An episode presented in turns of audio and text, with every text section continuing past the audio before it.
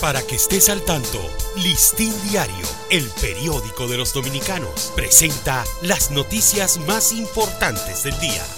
Buen día, hoy es sábado 23 de diciembre de 2023. Andreina y su familia tendrán una Navidad diferente. El listín diario puso voz a la historia de Andreina de León, una madre a cargo de cinco hijos en el barrio Chumplum de Manoguayabo, en Santo Domingo Oeste, quien no tenía esperanzas de celebrar la Noche Buena, pero ahora recibe artículos de primera necesidad, juguetes para sus hijos y la promesa de que el 24 de diciembre tendrán una cena completa que podrán compartir en familia.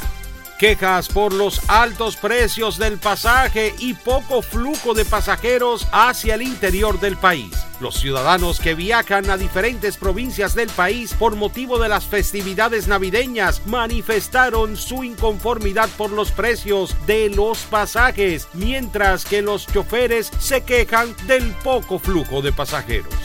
El presidente Luis Abinader y el ministro Collado entregan obras en las galeras Samaná por un monto de 206 millones de pesos. El presidente Luis Abinader y el ministro de Turismo David Collado inauguraron varias obras en las galeras Samaná, construidas por un monto de 206 millones de pesos, las cuales contribuyen a que más turistas nacionales y extranjeros visiten la zona, garantizando también una mejor calidad de vida para los municipios.